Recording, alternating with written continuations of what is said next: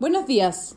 Hoy miércoles 5 de mayo les damos la bienvenida a BTG Outlook, donde entregaremos información de FEX y aperturas de mercados para el día de hoy.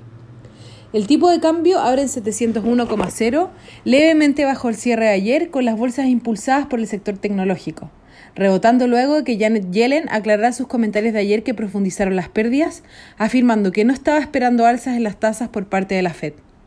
Por otra parte, el Tesoro mantuvo su calendario de emisiones de deuda en niveles récord para financiar los planes de estímulos, planeando salir al mercado la próxima semana.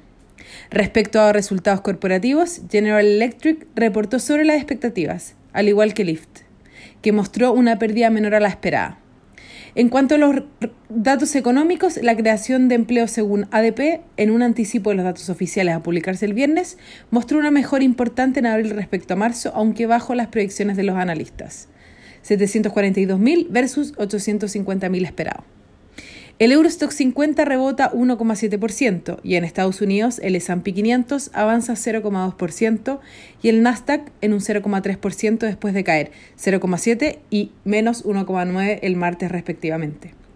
Por su parte, en Asia las principales bolsas continúan cerradas, con feriados en China y Japón, mientras que Hong Kong bajo 0,5. Los commodities transan mixtos, con el cobre cayendo 0,3% y el petróleo WTI ganando 1,2%. La moneda estadounidense, a través del dólar index, no muestra grandes variaciones y el euro se debilita 0,10% respecto al dólar. Por su parte, la tasa del bono del Tesoro a 10 años se encuentra en 1,59%, aumentando marginalmente en comparación a la jornada.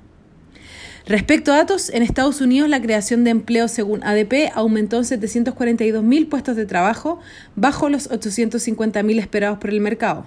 Por su parte, el cálculo final del PMI de servicios mejoró respecto al dato inicial, subiendo a 63,1 desde 62,7. El tipo de cambio opera en 703,0 hasta ahora, con el dólar a nivel global plano, el cobre retrocediendo y las monedas emergentes mixtas.